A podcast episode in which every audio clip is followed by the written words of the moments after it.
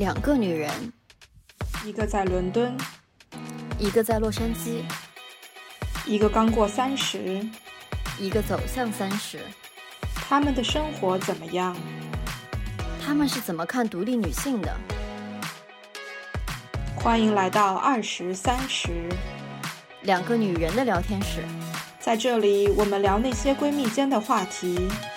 分享我们的人生。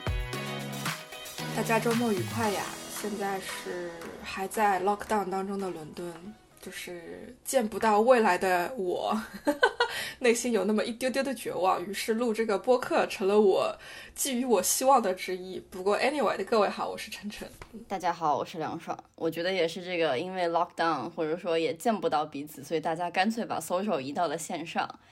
然后今天请来一位特殊的嘉宾，然后是我的男朋友 Ryan。然后我在播客里面无数次提到他，然后大家可能也比较熟悉了。然后晨晨姐也是第一次正式和我男朋友聊个天，他们俩有一种没有说过话却是老朋友的感觉。呃哈喽，大家好，我是 Ryan。对，就是我也是二十三十的忠实听众，因为我听了每一期，主要被我逼的。所以就像刚刚梁爽说的，欢迎。对，就是我。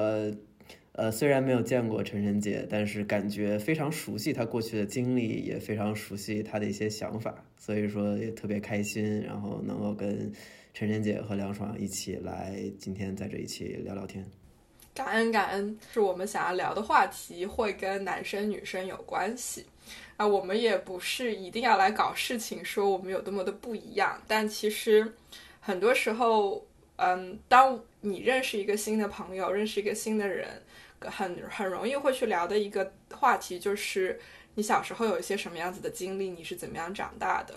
就我们容易会带入一些所谓的性别歧视或者是地域歧视。当然，今天我们不想要做这件事情。虽然我们今天真的就是想要聊我们小时候都是各自怎么长大，然后互相在商业吹捧一下，如何成为今天如此优秀的人。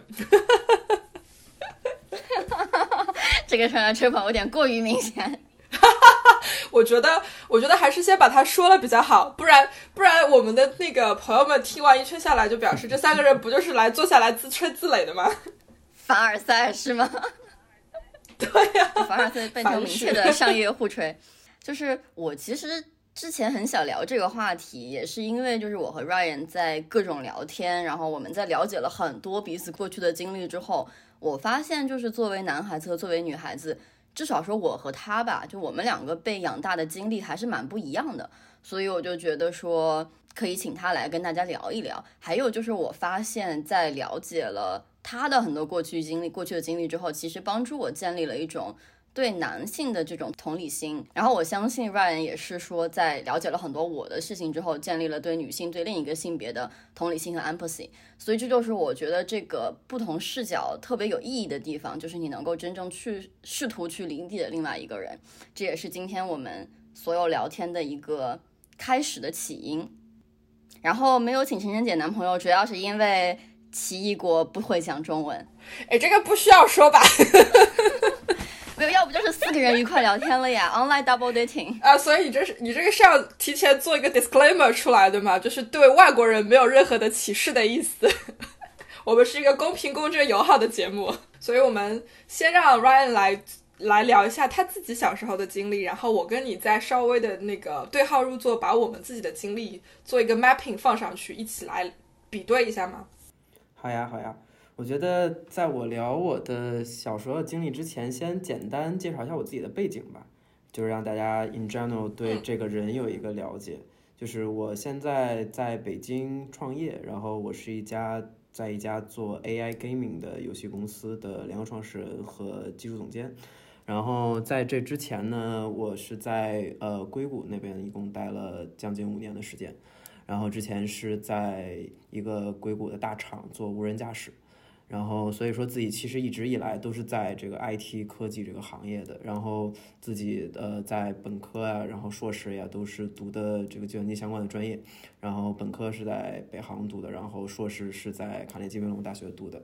然后呢，这是我简单的一个个人的一个经历啊，就是一直在这个行业里面。然后呢，那聊到我小时候成长起来的环境呢，其实呃，我觉得就是我爸妈对我来说，就是一直是非常鼓励培养我自己的兴趣爱好的。他们一直在看我喜欢什么，然后在努力创造这个环境。呃，我印象非常深的就是，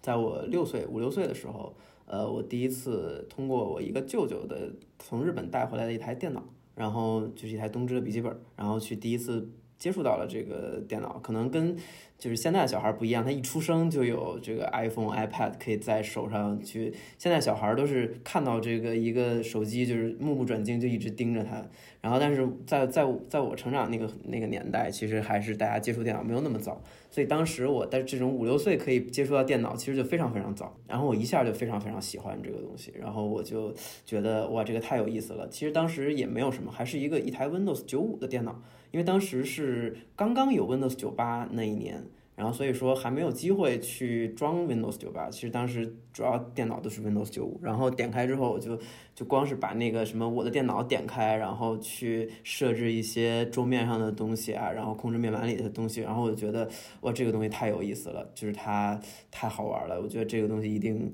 呃在将来可以，就是我我可以在这上面有很多很多想要做的东西。所以说，呃，我那个时候就觉得自己将来可能会想要从事跟这方呃跟这方面相关的工作，因为其实当时我那个舅舅他自己他也是一个软件工程师，然后我看了他做的工作之后，对我影响也非常大。所以后来呢，在这一路的过程中呢，到了自己大概十岁的时候，然后我突然就觉得，呃，就学会了上网，然后在网络上去看很多网页，然后在想，那我自己也要想学做网页。然后于是呢，就跟我爸妈说这个事情，然后他们呢，就当时就这种兴趣班，基本都是那种数学呀、英语啊这种培训，很少有这种就是教你怎么做网页的这种。然后呢，因为那还是零几年嘛，就是呃很早的时候，然后呃我我我妈就帮我找了一个可以学做网页的地方，所以我十岁的时候就开始去学习做网页。然后那会儿 Google 还没有一个正式的中文翻译的名字，现在叫谷歌嘛，但那会儿没有。然后我的老师就说啊，你们去狗哥上面搜索一个东西，然后来去搜索你们的素材，因为那会儿还没有 Google 谷歌这个名字，对，大家都，大家那会儿还管它叫狗哥，对，非常搞笑。然后，然后，然后呢，学了这个之后呢，到了这个大概到十一二岁的时候，又开始搞机器人竞赛，然后也拿过当时北京的这个机器人大赛的前三名。然后后来。呃，初中的时候，呃，做了一做了一段时间跟电子相关的东西，因为我父母他们是学电子专业的，然后所以我也做了一些电子竞赛。但后来就是，其实我是从刚刚讲一段经历，就是从软件啊到硬件啊都碰了一遍之后，我发现自己其实对于硬件没有那么喜欢，还是比较喜欢软件。所以到了高中的时候，呃，我就去参加了这个信息奥赛，就是编程大赛。其实就是顺着自己当初最早的那个梦想去，也不算是梦想吧，小时候的一个想法，然后一步一步往往前走，慢慢的，其实它变成了我的一个呃，就是对于自己未来的一个规划，就是我非常想要说通过技术去创造一些价值。然后那至于说在我高中的时候，刚刚聊到说我做这个算法竞赛。那其实当时这事儿还挺不务正业的，因为大家都在高考，然后要么就是搞数学竞赛、物理竞赛、化学竞赛、生物竞赛，然后计算机竞赛是五大竞赛里靠最后的那个，基本没有人在搞。然后而且那会儿为了搞它，你就要抱着个电脑天天在学校，然后就搞让让其他老师就以为我一直在打游戏，但其实我只是在写代码。然后所以就是很多人对我很不理解，但我觉得在这个时候还是因为父母的支持。然后他们觉得说，既然你喜欢这个东西，你就把它搞好。然然后呢，他们对于我职业的引导也是说，你嗯不用去听说别人就是想觉得经管热，你就要学经管，而是说，因为将来你的工作是你一辈子要做的，所以说你一定要去，呃，你最好的情况就是你去做了你喜欢的东西。所以后来我就。在这个很多老师不理解的情况下，还是在搞这个竞赛。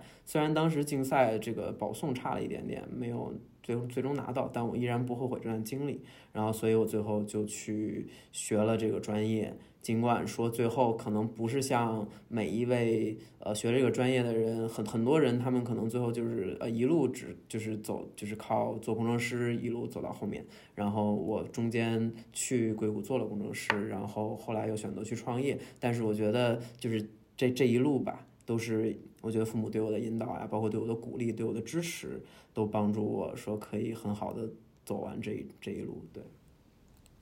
我印象中就是 Ryan，你之前跟我讲说你在高中竞赛这段经历，我印象中你是不上课的吧？就是你不是跟着正常的要高考的学生一起上课，等于是你就专心在搞竞赛。我其实觉得从我的角度来看，这是一个蛮就是风险很大的事情，因为就是万一不成怎么办呢？我想知道你爸妈当时是怎么做到说可以这样全力去支持你的。呃，是这样，就是我在高一高二的时候还是上课的，然后但是就是可能真的就是呃精力就是很多是没有花在课堂上，然后有时候。就会在课上去想一些算法题，然后有时候甚至把电脑抱出来在那儿写，然后还被会被老师说 Ryan 把电脑合上。然后但是到高三的时候，真的就是因为要去比赛，然后很重要，然后就有挺长一段时间没有上课。我觉得还是那句话吧，就是呃，就是父母并不会觉得说呃，就是就是孩子一定要走跟其他人一样的路。因为当时我跟他们说的是，呃，就是竞赛这块儿，我觉得自己挺有信心可以考得好。但即使考不好的话，我觉得我依然有能力去，呃，因为我自己的理科还比较强，我可能自己可以去追上。但我觉得在那时刻来之前，我们先不想那么多，我们就先放手一搏。那当然，最后的结果是我最后还是去高考了。但是啊，因为当时这个保送清华差了一点点，然后但是呢，我还是也做到了，我就是即使在失败的情况下，下呃，去努力去学习，然后最后也考到了一个还相对来说还不错的学校。嗯，我其实中间注意到的一点就是，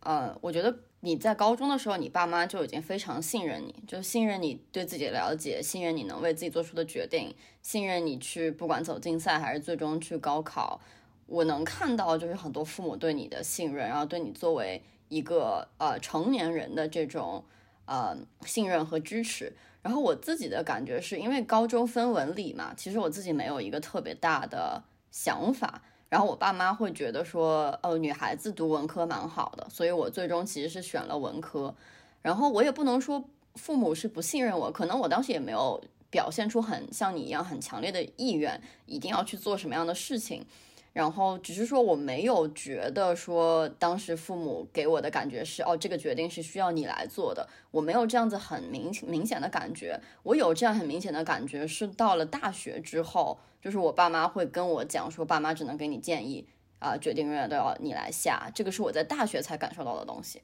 我不知道晨晨姐的经历是怎么样的。嗯。在刚刚听 Ryan 讲他的故事的时候，我一直在考虑，就是你说的为什么他这么早能够有自己的，就是这么 independence，然后可以自己去做决定，以及父母的信任。其实你如果追溯回去看，他找到自己兴趣爱好是非常非常早的，就是有一种。这是一个很难得的，我觉得也许一方面跟性格有关系，另外一方面真的就是他对这个东西是真的热爱。因为我也在反思我的经历，就同比来讲，我因为比你们稍微大一点。电脑这个东西对我来说更古早，古早到什么程度？就是我是大概小学三年级的时候接触的，然后那个时候是学校开始开了那个计算机的兴趣班，那个都还没有 Windows 好吗？我学的是 DOS 系统，然后是要学很多很多的 coding，然后你得输一串的东西，它才能够在那个黑白的屏幕上画出一个圆圈圈的那种，然后我还会被去。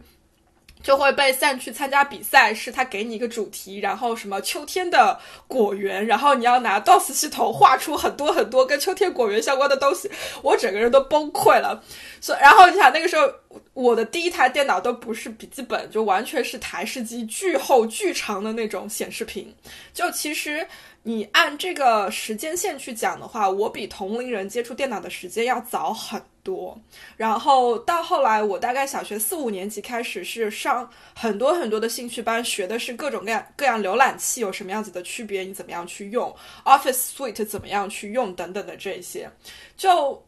我接触的时间很早，可是我对电脑并没有兴趣。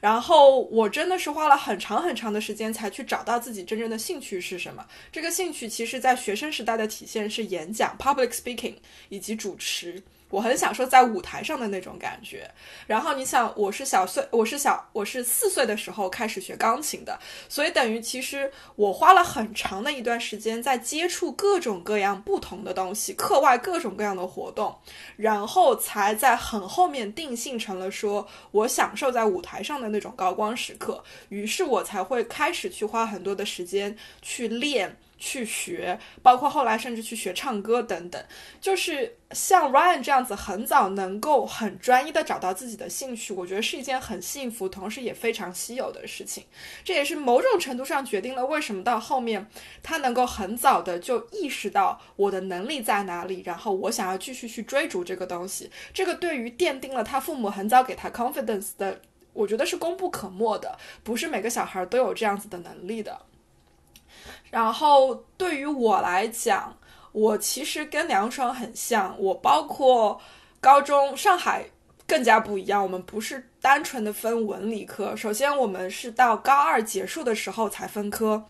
其次，我们不是单纯的分文理科，我们是要在文理六科里面选一科，然后那一科是作为跟语数英同等分数的科目去考的。所以就是，如果你选理科，你还得在化学、物理以及生物里面选一门；然后你选文科，你要在历史、地理、政治里面再选一门。然后，但是我的整个成长环境其实是偏文科的，就包括当初考高中，我是想要考复旦附中，因为复旦附中偏文科；我想考十三女中，因为十三女中偏文科。但最后我都没考上，我复旦附中好像就差一分还是两分，就是整个人超级无敌郁闷。但 anyway，我高中进了一个素质教育很强的学校，所以我高中三年玩的很开心，就是各种各样的活动特别特别的多。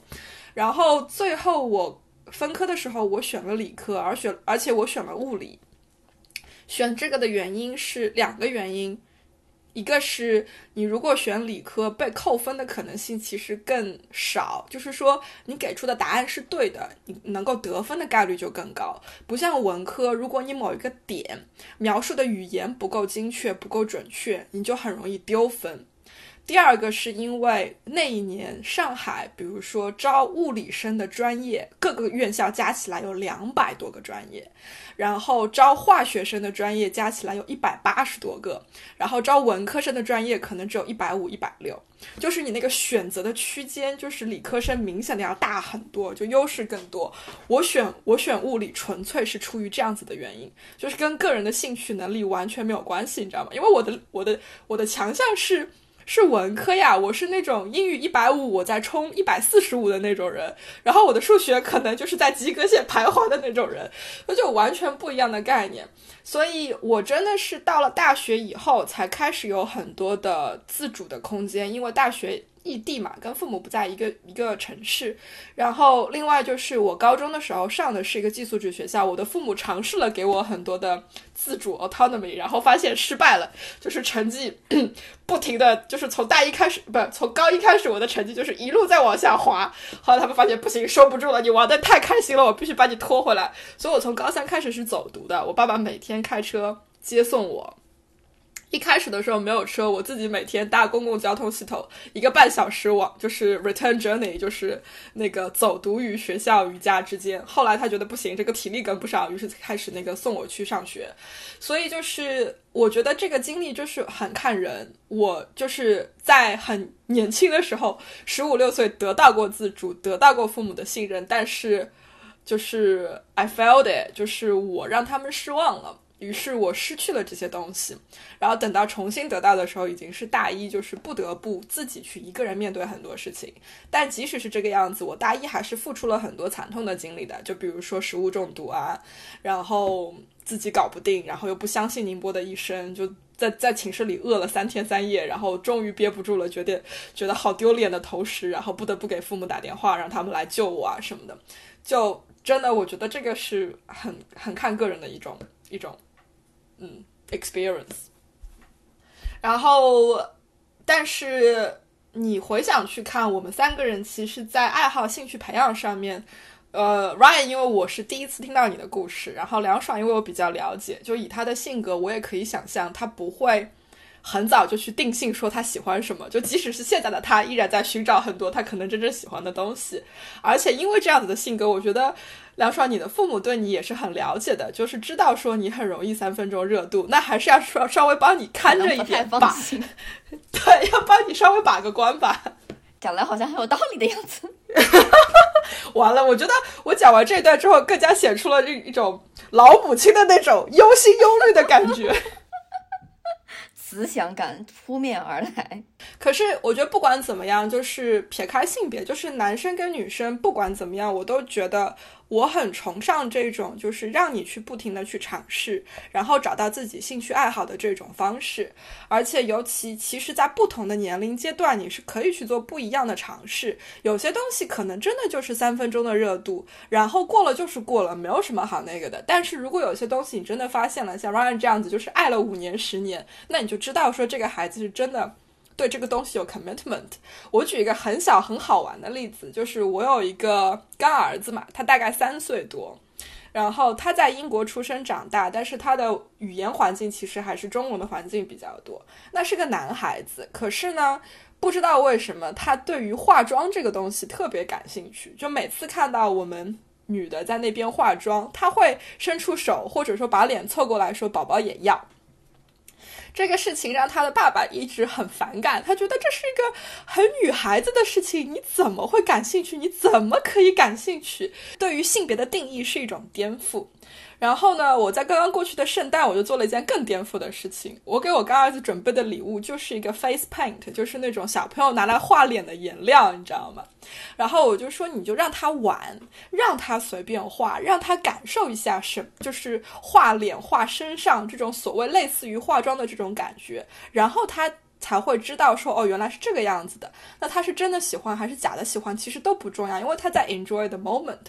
因而且给了他这个东西之后，他就就会觉得这是属于我自己的化妆品，他就不会去挖妈妈的化妆品。然后他妈妈就不会有一天早上醒来发现自己的眼影盘被抠得乱七八糟，然后口红也都已经烂到不能用了那种，对吧？这是一个多么十全其美的方法。然后果然，我干儿子拿到之后特别特别的开心。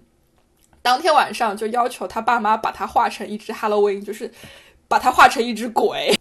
然后我就说，那其实事实证明，这不是是对他不是一种对化妆的热爱，他其实是对一种 dress up，就是可以扮演不同角色的一种热爱。这个就是完全不一样的东西了呀。所以我就觉得，就是不同的年纪，我们就会发生产生 develop 出不一样的东对不一样东西的这种热情，那我们就可以去值得去尝试。其实我倒是很想说的是，说即使说呃，他去对 make up 这件事情是真的有热情，我觉得也是值得去鼓励的。就是这，我觉得就是一个一个人的行为不应该被他的性别所框住。然后我相信，就今年奇葩说也有几个辩手，他们是就是说呃，不管是自我定义为女性，还是说喜欢 dress up 这件事儿，我觉得都是很尊重他们个人的意愿的。但是我也。我也知道，说有很多人会像他爸爸一样的想法，是说你怎么可以喜欢化妆这件事？这是一个女孩子的事情。然后我我也在从小被各种告知说什么是女孩子的事情，什么是男孩子的事情。就在父母、老师、社会眼中，这个事情是有区别的。就是呃，我突然一下就想不到什么特别具体的例子。然后就是我觉得。我我这里有个例子，那你讲，那你来给给个例子，Ryan。对，因为其实，因为我这里面这个例子也是，其实就是说到我头，就是一个印象里不是特别好的一个例子，就是因为我从小到大就是是一个动手能力非常强，而且好奇心非常强的人，就是我可能会从小就特别喜欢。呃，折个纸啊，然后折个纸飞机啊，叠个什么东西，然后或者剪个什么窗花啊之类的，然后你让我去实现一个东西，我都会做的特别快。但是呢，就我就记得在我挺小的时候，可能三四岁的时候，我就看到就家里人有人在织毛衣，然后我就觉得，哎，这个东西挺有意思，就为什么一根线可以变成一件毛衣连在一起？然后我就特别好奇。其实根本就，我觉得我可能如果那个好奇心完全不是我想要织毛衣，而是我非常想了解这个东西的背后的原理是什么。然后我就说我想学织毛衣，但当时就是得到了家里人的反馈，就是这应这是女孩做的事情，男生不应该学这个。然后我当时就觉得，呃，特别特别不舒服，就就是。这这个感觉特别不好，然后其实这个感觉直到现在我都，呃，有时候我看到别人在织毛衣，然后我想要去问一下我童年的那个疑惑，我都会没有去往前走，可能就是在那个事情上留下了一点点阴影。当然也不是说特别大的阴影，但我觉得就是，呃，让我慢慢的就觉得这个事儿好像就好像形成了一种思想，就是这个东西跟我没关系，然后我不应该去了解它。我觉得这也是。呃，我得到了一个不太好的一个反馈，但其实它就是一个活生生发生在我们真实生活里的例子。说我从小会做一些事情，比如说我会跟同伴玩到特别晚才回家，然后呃，我姥姥姥爷，然后他们他们给我的理由是说女孩子不要玩到这么晚，然后或者说就是反正就是总是说这个事情和你的性别是有关系的，但其实玩什么。玩到什么情况下，跟谁玩，其实我觉得都不应该跟性别本身去挂钩。我觉得我小时候属于比较幸运，就是因为我在部队大院长大，然后部队大院本来就是那种天南地北哪里人都有，所以其实文化是非常杂，同时非常 open 的。然后我还幸运的一个点是，我的父母他们从小对我秉持的一个方式，教育方式是没关系的，你去试一下就好了。一直是这个样子，所以我运气很好的在于，我小时候在部队大院，我尝试了很多东西，羽毛球、篮球、滑冰、足球，就所有的户外活动，我爸能够陪我尝试的都尝试了。然后你想，部队大院还有很多那种训练用的各种器械以及设备，你知道吗？我是小时候玩那些东西长大的，所以在这个上面，我没有受到过任何性别的这种定义，或者是。框框被框进去，说哦，足球不是女孩子踢的，这个东西不是女孩子玩的，女孩子不可以玩的这么野，我们完全没有。而且其实，在院子里面，我们所有的女孩子比所有的男孩子玩的都要野，就是那种后面的鱼塘水被抽干了，在那些烂泥里面爬的是女生，都不是男生。然后打架打输的基本上都是男生，哭着回家的也是男生。所以我小时候特别幸福，就是在这个上面，我没有被一个框框去框住，说这个是女孩子不能做的，那个。是女孩子可以做的，于是出现了过很多，包括我会穿着裙子在爬树啊，然后会去挖坑烤红薯，然后偷一大包菜回家什么的，这些都特别颠覆很多定义。然后是到后来，就在长大了以后，我开始被框，是比如说。你这样子的脾气太凶了，不是女孩子该有的脾气。那个时候是我第一次意识到，说哦，原来我跟旁边这个男生是不一样的，原来你对我的 expectation 是不同的。但那个时候我没有去，我没有把它很 personalize，就是没有到阴影的那个程度，更多的是觉得说。为什么要说我脾气不好？我觉得我是一个很好的人，就是跟性别没有关系。真正是什么时候开始对于性别的这种定义有意识呢？其实是在我谈恋爱了以后，我的某一个前任给了我很大的这种影响，是他会去把他的那种定义里的贤妻良母往我身上去套。他会说，我不想要找一个像你这样子一定会成为女强人的这种。另一半就是我，还是希望找一个，比如说物质欲比较强，想要花钱，对我有依赖，然后能够去照照顾家庭，给我们家生孩子的这种人。然后我一开始没有没有很以为然，你知道吗？因为我觉得就是两个人在一起是种磨合的一个过程，没有关系，就是这是你的出发点，我的出发点跟你不一样，但我们两个人应该是越走越近的。可是若干年之后，你发现。为什么他还是在他的出发点上？那个时候我才意识到，说其实对于性别的这种定义还是有很大很大的问题。然后我也是上了大学之后，你想跟我们学的专业有关系，这个是女权的问题等等，是我们学的专业知识里面会 cover 到的很多的东西。然后我也是在那个时候才接触到这句话，就是所谓的。女孩要富养，男孩要穷养。那个时候我真的一点都不理解，而且其实摆在今天，我依然觉得我没有完全的理解这句话。一个我能够比较接受的角度，就是所谓的女生要富养，是因为你要父母要花钱让这个女孩子从小去见很多的世面，开拓他的视野，让他看到什么是好的东西。这个好可以是道德价值上的，可以是金钱上的，就是。物质上的东西，让他见识到那些好的东西之后，他不会在自己独立了以后被这种所谓的不一定是真正的好去蒙骗。然后你具体的体现就会变成不会因为这个男的开了辆什么什么车就觉得说哇好有钱我要跟你走，就是是要去避免这样子的东西。所以我觉得这个是我可以接受的点。那也就是聊到我们接下来聊的。这个话题就是说，一个人的事业它有多重要。而且，当我理解到说，所谓的女孩富养是要去开拓她的事业的时候，我觉得这个对于男孩子来说不也是一样的吗？就。撇开性别，我其实很难接受跟一个视野不够开阔的人去交往、去打交道。这个跟性别没有关系，不管你是女生还是男生。当我意识到我面前这个人视野很狭隘的时候，其实我会觉得非常的难受。我会觉得我跟你没有办法聊到一起去。我不知道 Ryan 怎么想，就是。我觉得目前听你的故事，我觉得你也不是一个视野很小的人呀，然后你也不不一定就是一个有有一个被穷养的童年呀。我觉得视野这件事情确实还是挺重要的，而且我回想起来的话，我觉得我父母对于呃培养我开阔视野这方面也呃非常的重视，因为呃。呃，举几个例子吧，就比如说，呃，在我从高中开始，就有时候呃大学呀，然后就开始去呃外地各种自己自己出去玩儿，然后包括我在大学的时候决定要去印尼的一个边远的小岛上去做海外志愿者，然后这些事情其实呃在当时周围的环境里面，呃我们周围也有也有一些同学想要去。做类似的事情，但是其实家长的阻碍比较大，有些可能也去成了，但中间周旋了很久。但是这个事情我刚一跟我父母提，他们就觉得说，哎，这是个好事情，可以让你去看看不同文化下的人是什么样子，看看外面的世界是什么样子。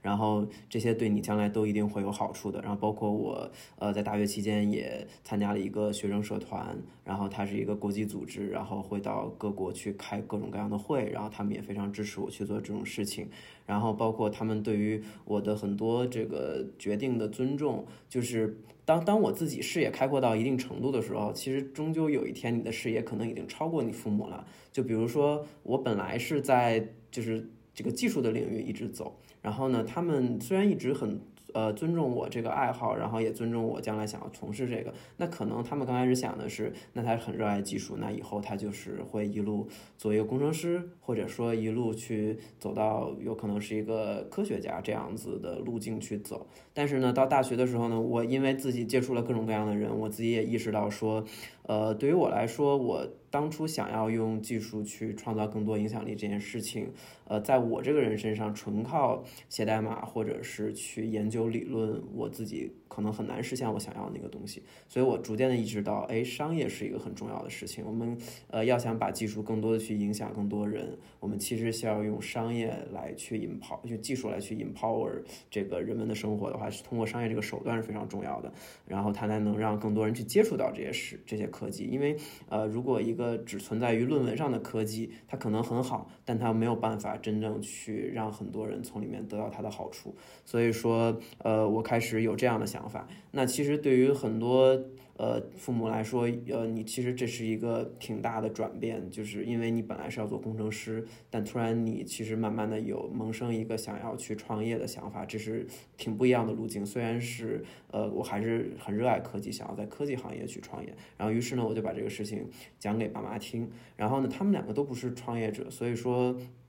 都是比较传统的这个。就是呃，在在在工作的人，所以说他们可能自己并没有呃，就往这个方面去想过。但是当我讲了很多我想要的东西，然后我因为开阔视野而得到这些信息之后，他们呃，即使在不能理解的情况下，他们会选择很信任我，会觉得说，因为呃，Ryan 他有这个想法，然后他觉，然后他将来有明确的规划，所以说我们尊重他，然后去。呃，就是尊重他想要去创造自己想要创造价的价值这条路，而而去选择这条路。所以说后来呢，我虽然说本科毕了业之后就去了硅谷，然后去了硅谷做的还是 engineer，但其实我当时报的目的就其实已经不不再是只是去当 engineer，因为呃，我觉得我当时去的呃去的时候，我的想法就是我想要在那儿去。呃，同样是开阔自己的视野，去看看科技最前沿的这个地区，它呃是什么样子的，然后科技未来的趋势是什么，然后那里的人们每天都在讨论什么问题。然后，所以其实即使是在我在上学的时候，以及我在工作的时候，呃，我也经常是可能有的时候某一些课没有去上，或者是作业没有写，但我去参加了这个斯坦福边上的这些呃创业者的这种 meet up，然后跟他们去聊说，哎，你们在做什么？然后一些从 Google 跳出来的人，他们在聊说，呃，我们最近想要创一个什么什么公司，然后我们很关注哪个领域，然后我在做这种事情。然后呢，其实当时我很多同学也觉得你很怪，但其实我跟我父母。聊过这个事情之后，他们也觉得说，那因为你有很明确的目标，你将来是想做这个事情，所以说你可能通过你的这个技术水平来到硅谷只是一个渠道，但最终呢，因为你想清楚了你想做什么，所以因为你有这个事业，所以说我们选择支持你，哪怕这个事情我们也不知道到底能不能行得通。对，所以说我觉得，呃，到这这个事情，直到后来我去创业，因为其实，在硅谷就是呃，这个工作生活环境都非常的舒适，但我选择了跳出来，然后我觉得在这个年龄，呃，要做一些开始，就是我也觉得我已经积累了足够多的经验，然后也呃有一个比较好的机会了，然后我觉得这个是时候出来去做创业了，哪哪怕这个可能打破过去的一个非常安稳的生活，但是这是其实这是我这一路来一直想要的一个东西。然后在这一点上，其实转变挺大的。我有一些同学，他们也有也有想创业的想法，但最终也还是因为这个转变太大，一直没有迈出这一步。然后可能也有一些会有家里的阻碍。但是当我跟我爸妈去讲完这个事情之后，他们还是一如既往的呃选择了支持。虽然这个支持其实我相信他们自己内心也是有打鼓的，但是他们跟我表达的就是：你既然想做，那就勇敢的去做。对，我觉得，所以说这个其实，呃，对于一个男生来说，有这种事业也很重要。嗯，怎么办？我觉得我听完之后的感慨就是，当爸妈好不容易。没错。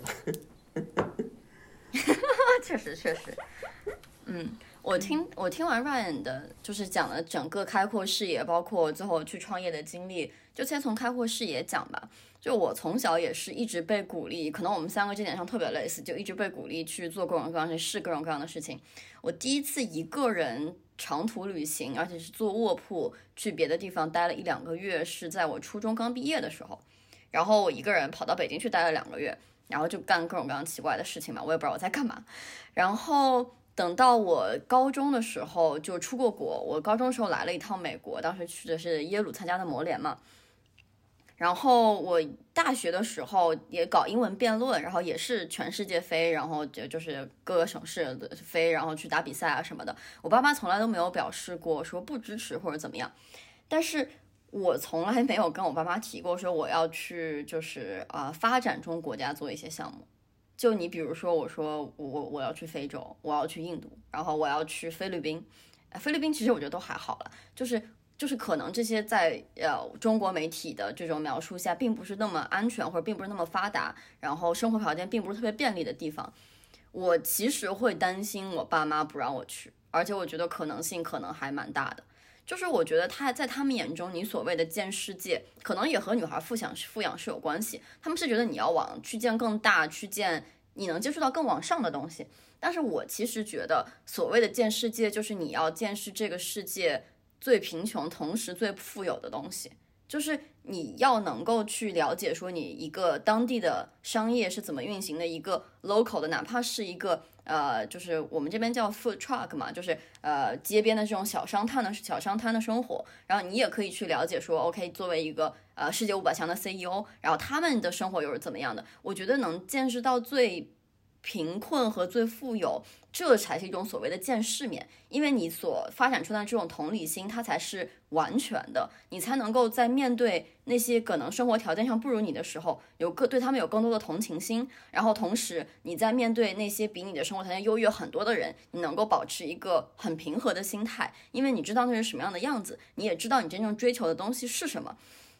所以这个是我觉得可能。呃，我我更想定义为的扩展视野和见世面，但是我我依然觉得说，我作为一个女孩子，呃，我可能现在经济独立，然后呃，将来比如说我想去印度，我爸妈因为也不借爸妈的钱嘛，所以我爸妈的想法就是，反正我也控制不住你，你也管不住我这种。但是我觉得在我在学生时代的时候，我如果跟我爸妈提出说我要去印度待俩月，我感觉这件事情遭到反对的可能性是非常大的。我实话讲，即使在我爸妈这么开明的情况下，然后再讲到创业这回这回事儿，就是。和 Ryan 不一样的是，我爸妈自己都是有公司，他们都是自己做生意的，所以他们按理说应该能够理解说我自己想做点事情，然后想加入一家创业公司的这种想法。但恰恰相反的是，他们不希望我那么辛那么辛苦。然后他们的理由是说，你作为一个女孩子，你不应该自己出来做生意，因为我们在生意场这么多年，我们知道生意场是如何运作的。你要去应酬，然后你要去迎合别人。然后你要接受这种公生意上的亏损，你要接受说你的账就是很多年要不回来，然后你要接受生意上的这种尔虞我诈，人与人之间非常外交是非常 diplomatic 的这种沟通方式，然后他们都不希望说我作为一个女生去经历这些，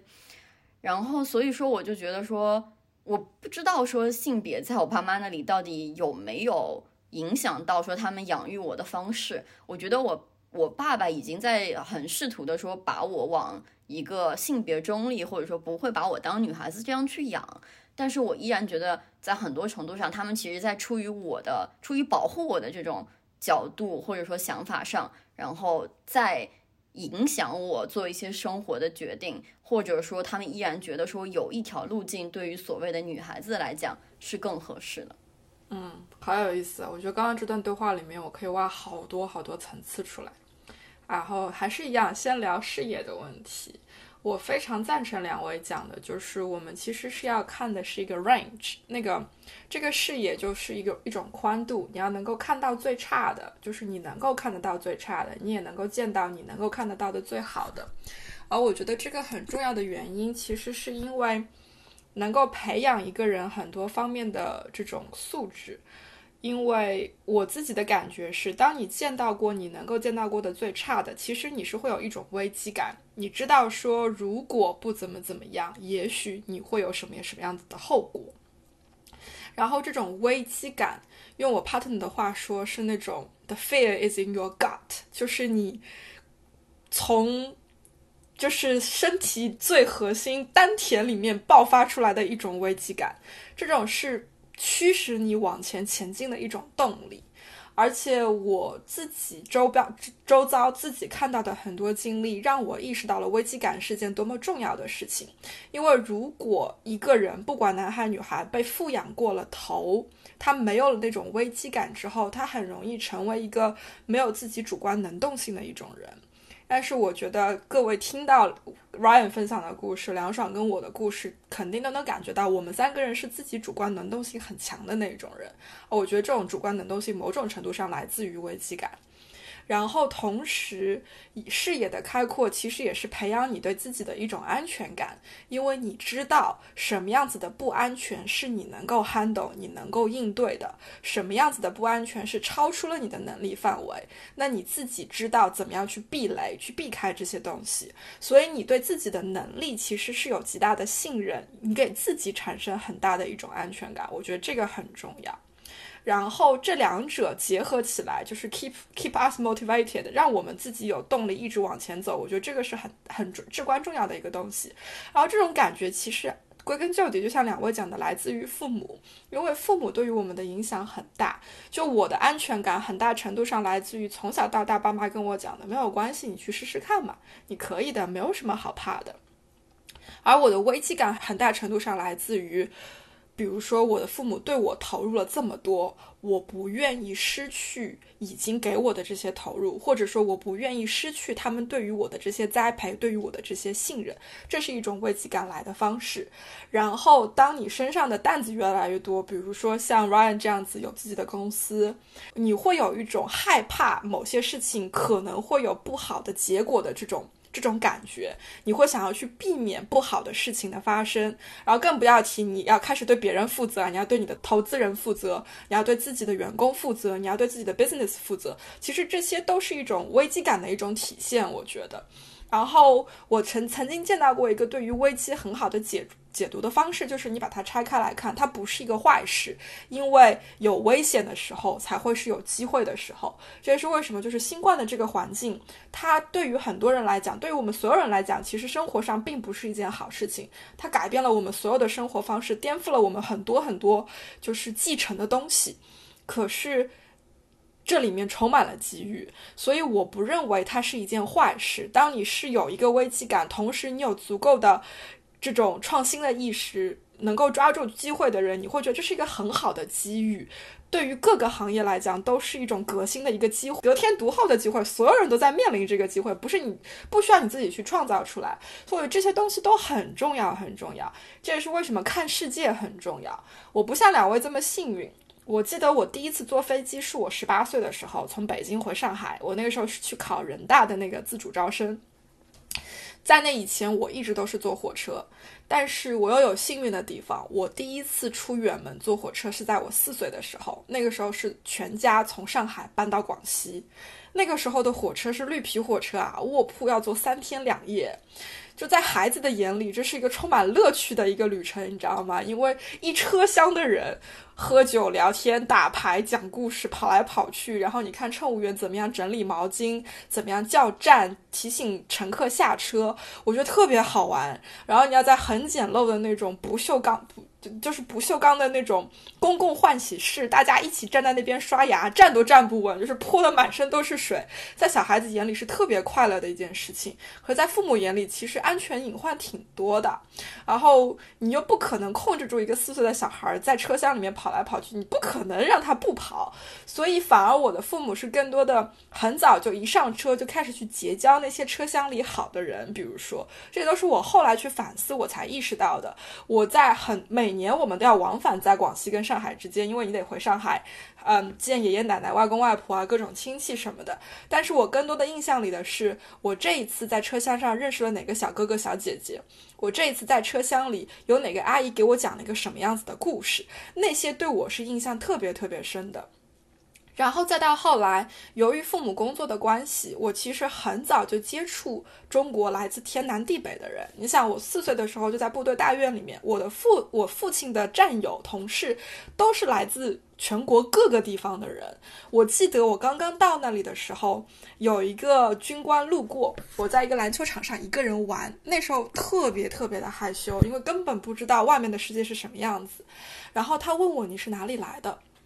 我答不上来，我不知道我是上海来的，因为我不知道上海这个东西。然后我回答的是我们家住的那个镇。可是那个镇太小了，那个人根本不知道那是什么地方，然后我就懵了。然后他就说没有关系，下次见到我的时候，你回去问你爸爸妈妈，下次你跟我说你是哪里来的。然后我真的回家就问了，我说今天有人问我是哪里来的，我跟他讲了，他不懂。然后我爸妈跟我说你要跟他说你是从上海来的。那个时候我才开始建立的这种这种概念。但是因为很早就开始接触，所以我很早就看得到各个地方的文化差异，包括后来从广西回到上海那个 culture shock，对我来说真的是非常非常的大。我才意识到说，原来两个地方的人是如此的不一样，就性格也好，处事方式也好，包括讲话的方式也好，都是不同的。我觉得中国本身的这种地大物博，对我小时候整个成长环境的这种影响，真的就是非常非常的有意思。那后面后面就更不用提啦，包括去宁诺上学，你像我那一届是宁诺第一年，对于全国十个省市进行招生，在那之前都是浙江人，所以我们那一届开始就有了很多全国各个省市的文化的这种丰富性，所以我觉得本身我在国内的那一段经历，让我看到了很多 diversity，这个我非常非常的感激。然后我真正出国是在大学的时候去日本玩了一次。然后就是来英国读研究生，那是我第一次出这么这么这么远的门，然后也第一次开始真正看到说国外的草地是不是更绿，国外的月亮是不是更圆。可是因为国内本身这种文化的丰富性带给我的很多东西，让我对于异国文化的这种接受程度就其实就已经很高，没有那么的那么的难，而且。视野这个东西到了那个程度之后，我们之前也聊到过，就是当你自己的整个认知体系到了一定的成熟。成熟度之后，你其实就是在用你自己已知的东西去 handle 很多你未知的东西。那个时候，你就意识到了，说我之前所有的经历，所有的这些，都是为了我现在的这一刻，让我去更好的以自己的已知一种不是那么 diverse 的东西，但是去面临所有在我面前的 diversity。所以我觉得我们三个人的经历其实都佐证了，就是说，在事业这个东西上，不管男生女生都得富养吧，都得去看世界。是的，其实晨晨姐提到一个很好的点，就是她其实，在不管在火车这个这个长途旅行的经历里，还是军队大院的这个经历，还是说大学里面见到各种各样的人，我们发现，我我我们都觉得说，去见不同的人，然后去和不同的人交朋友，其实是一个。蛮重要的事情，或者说，其实它是一个能让我们，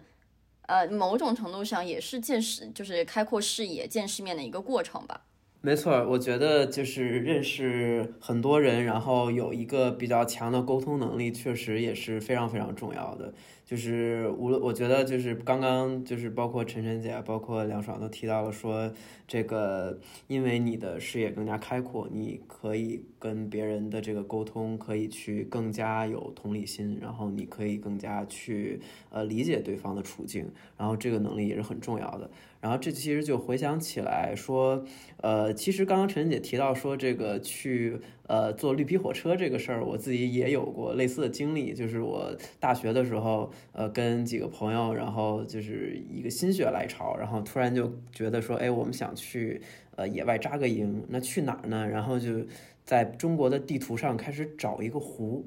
然后说去湖边扎营，因为觉得水边扎营很有感觉，然后我们就。随便就找了一个新疆的一个湖，在哈密叫巴里坤湖。其实根本就是事事实的最后的结果是这种行为其实非常的蠢，因为呃我后来就有很多户外经历了，其实这是一个很危险的事情。在那但在当时呢，我觉得哎这个事情很有意思。然后呢，我们就选了一选呃就选了一百度地图上一个一一一片水，它在新疆。然后我们就坐着绿皮火车去了。然后呢，在这个路上呢，当然也是就是呃结识了各种各样的人。然后，呃，到了那儿之后，然后发现那个湖其实它已经快干了，它是一个咸水湖。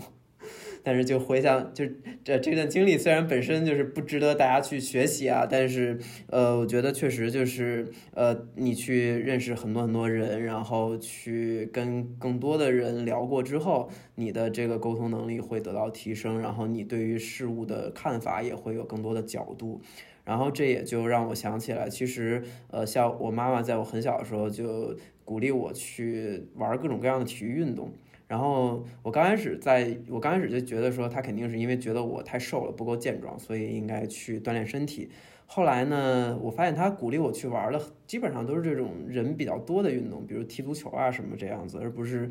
就是说，你就去跑步吧，这样。然后呢，后来我才发现，他后来跟我讲说，其实，呃，我鼓励你去踢球，是因为这里面会有团队的协作，然后，呃，而且就在这个过程中，你会面临输和赢，然后你自己的这个胜负心，然后看待一个事情，呃，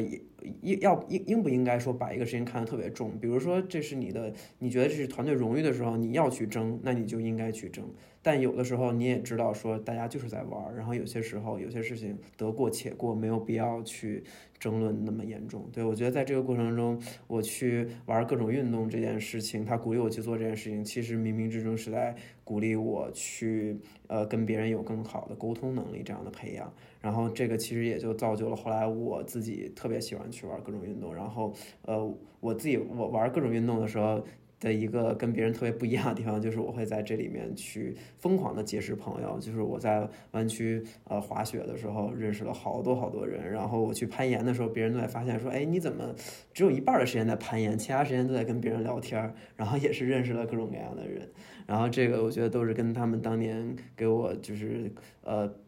就是建立的这种意识有很大的关系。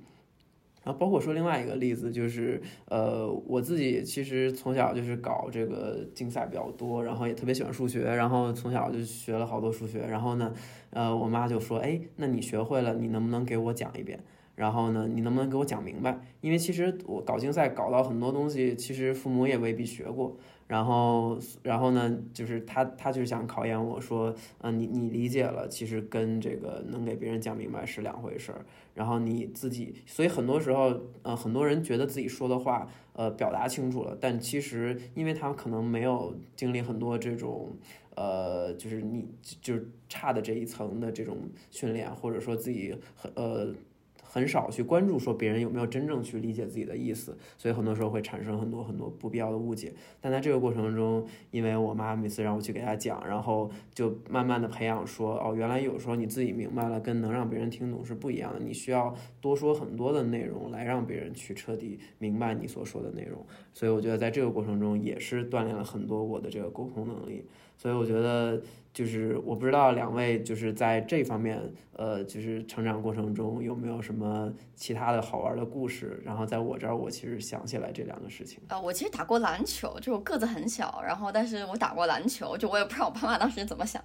然后我其实想到我小时候，我爸妈总鼓励我和别人 和别人交流的时候，其实是呃。我我会跟我爸妈出去吃饭嘛，然后我爸妈呃，然后一每次只要是我只要出去吃饭的时候有我，然后账一定是我来我去结的，就我会拿着我妈的钱包，然后拿着我妈的卡，然后去结账，然后去要发票。就小孩子刚开始也不懂嘛，就有些饭店无良商家会给你就是多加两个菜呀，或者多加点什么东西啊。然后我其实一开始也不对账，然后我也不知道怎么回事，我妈让我结我就结了，结完我就回来了。然后后来就。爸妈就会跟我说说，你看这个账上这个我们没有吃，然后他为什么加进去了？你要去跟人家沟通，这个是怎么回事？然后你要去就是点菜的时候你要去找服务员啊，然后结账的时候你要去找谁啊？就是从小会不断的培养我这样子的事情。还有包括我记得小时候很小的时候，我被带去。外地，然后就是我爸妈开车，但是是要我去问路的，就是我去问人家说哪哪哪怎么走，然后我爸妈就说把就是等于说把就路线规划拿回来，然后我爸再开着车去这样子。我就是听到 Ryan 分享这些故事之后，我觉得我点点滴滴能想起来一些这种父母对我的有益的训练吧。我这种实在是太多了，因为从小练演讲、练朗诵、练主持。嗯，最早的时候在幼儿园的时候，嗯，因为我就是因为从上海到广西的缘故，然后在上海的时候讲的是上海乡下那个家乡话，普通话其实并不是特别好，所以到了广西的时候，一开始经历了很长一段就是别人小朋友听不懂我在说什么的这个过程，然后我爸妈对于我对于这个应对的方式，其实就是每天晚上睡觉之前，呃。一盒那个讲讲故事的磁带，就比如说是菊萍姐姐讲故事，或者燕子姐姐讲故事，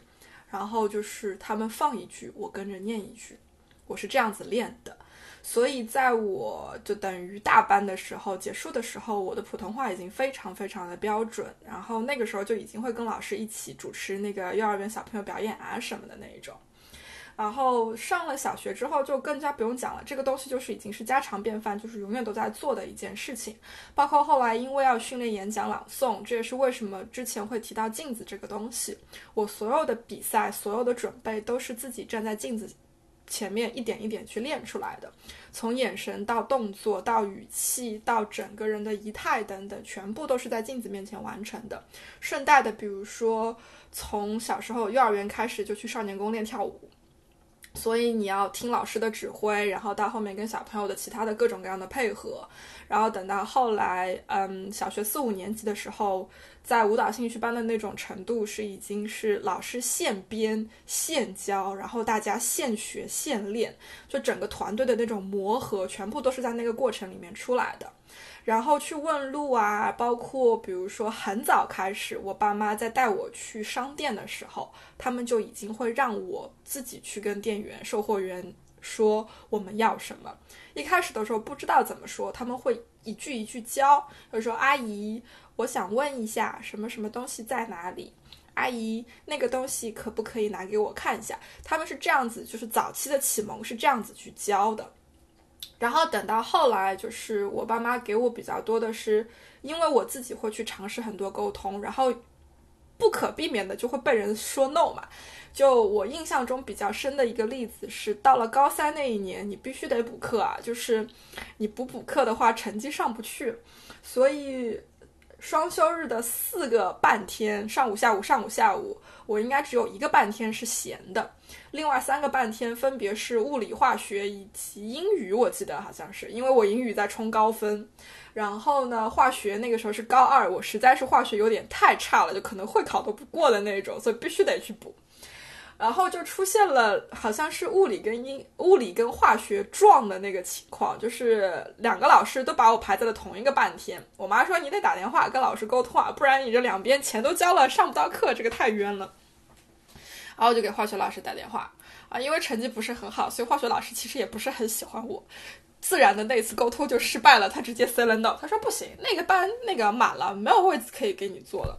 哦，我妈在旁边听了我讲电话的整个过程，她说你这个沟通太差了，老师肯定会跟你说呢我来给你打，然后你再听我讲一遍，看我是怎么说的。我说好好的吧，那我就坐在旁边听她讲。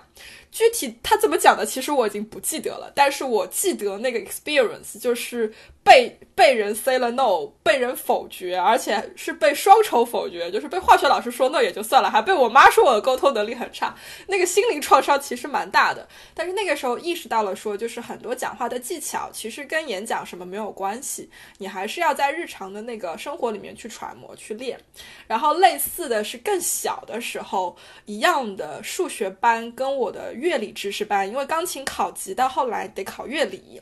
看你会不会编谱，会不会写曲子之类的。然后我的乐理班跟我的数学竞赛班那个冲撞了。然后我就说，那我去调一下乐理班吧。结果乐理班那个阿姨特别特别的凶，我在那边待了两个小时都没有说动她，她就是不松口。我后面就已经是哭的稀里哗啦啦了，她还是不松口，你知道吗？然后就特别特别伤心，一路哭回家的那种。我妈说，你其实就差那么一句话。就说老师，我都在这儿已经待了两个小时了，你就让我进去听吧，反正也就一个小时就下课了。他说你只要说了这句话，他就让你进去了。你今天进去了，你下个礼拜也就进去了，就是 literally 功亏一篑的那种。就很多这种细节让我学到了很多。然后到现在，其实是在做公司了以后，你更加的意识到了就是说话这个艺术，沟通的这个能力。因为我不知道之前有没有提到过，我觉得。呃，不同文化之间的人沟通，其实很大的一个差距是，你小时候听过的儿歌跟我小时候是不一样的，就是你的笑点跟我也是不一样的。我要怎么样去 get 到你的笑点？我要怎么样聊出跟你的 background 有共鸣的东西？这个其实跟技巧是一回事，但同时也需要你去做很多 background research，去做很多的功课，然后去理解他们的那些笑话，他们的那些文化。我觉得这个是我这些年的经历更多的一种。感受，所以我会去花时间，大概去了解一下英式橄榄球的东西，大概去了解一下英国政治的东西，爱尔兰政治的东西。其实这些都是为了生活所迫，就是之前凉爽爸妈讲的那种，呃，阿谀奉迎也好，或者说是去让客户觉得舒服，愿意跟你这个人打交道也好，这个是我觉得是另外一种 technique。可是归根究底还是跟你的沟通能力有关，因为你能够。一方面能够给对方 empathy，知道说他喜欢什么，他不喜欢什么；另外一方面是你能够把你性格当中能够让对方喜欢的东西展现出来，通过语言，通过沟通的方式展现给对方，然后才是到后面你说话的技巧，什么东西能够说到点子上。这个对于我来讲，在英国还有另外一个障碍，就是语言的障碍。就是我发现很多东西，其实我想的点子跟我 partner 想的点子是一样的，可是我们讲出来的话，用的词词汇是完全不一样的。他讲出来的就是更铿锵有力，更能够点到点子上，而我就是还差那么一点点火候。就我总觉得我讲出来的那句话，不如他讲出来那句话更在点子上。这个就我觉得这这不是就是。一年半年能够追得上的东西，可能需要我花十年二十年才能够追得上的那种那种差距。所以，但是不代表说这是一件很难的事情。其实更更，我觉得从积极的角度去看，其实更多的是因为从小我们有过那么多课外的活动，有过那么多团体的活动，有过那么多跟各种各样的人不同不同的人去打交道的这种经历，能够让我们有那个能力去意识到我们面前有什么样子的障碍，然后我们再去克服这样子的障碍。我觉得这个是更加难能可贵、更加值得珍惜的。对对，这个也是我想从我们聊到的沟通能力延伸出来一点，就是其实你在和人沟通的过程中，一方面是你在不断的解决问题，锻炼你这种解决问题的能力，其实还有另一方面就是你在锻炼你的心理上的这个。呃，怎么说呢？就是你的心理强大程度，就包括说陈晨姐讲到说，如何面对当你的化学老师对你说 say no 的时候，你要怎么办？你要如何面对自己内心的失落？你是就把自己蜷起来说，我我从此不上化学课了吗？还是说我选择一种方式去把它沟通掉，把它解决掉？然后我其实呃，因为我知道 Ryan 有类似的经历，所以我先讲一下我这个经历吧。就是我其实，在第就是我去英国读研究生的时候。然后英国大使馆给我发签证的时候，把我和另外一个人签证搞混了。然后我当时距离我去英国的飞机只剩三天左右的时间，然后我手里拿的是别人的护照，然后我就很急很烦，因为这样的话我飞机就赶不上了。那我英国开学怎么办？就一系列以来的问题都很复杂。然后我干什么了呢？我先在网上找人说这个怎么办。然后我我知道我们校友有在大使馆工作，然后给人家发邮件，然后让人家帮我去把这个事情解，就是看一下怎么解决。然后我当时还在微博上发说，呃，有签证拿错了，然后有没有人就是也正好拿到了我的签证，我们换一下，尽快邮寄啊，怎么样？然后我还干了一件事，就是我去大使馆，然后。就是就是可能就可能有点利用女孩子的心理优势吧，就是你去讲说自己有多可怜，然后我真的就去讲了我有多可怜，然后跟人家去讲说，哎，我要去读书了，然后我没有，我也没有没有没有护照，没有签证，然后我多想去读这个书，怎么怎么着，然后就在那个大使馆，然后声泪俱下，然后跟人家讲故事。然后后来就是人家帮我发邮件，然后第二天就通知我去大使馆说你的签证寄回来了，你就是你的护照寄回来了，你可以就是过来对调一下，然后就很顺利的把这个事儿解决了。然后我发现我在处理这个事情的时候，就是又有沟通又有情感，然后还利用了自己的性别优势。然后我知道 Ryan 之前在巴黎丢过护照，然后他采取的是和我不太一样的处理方式。Ryan，你要自己讲吗？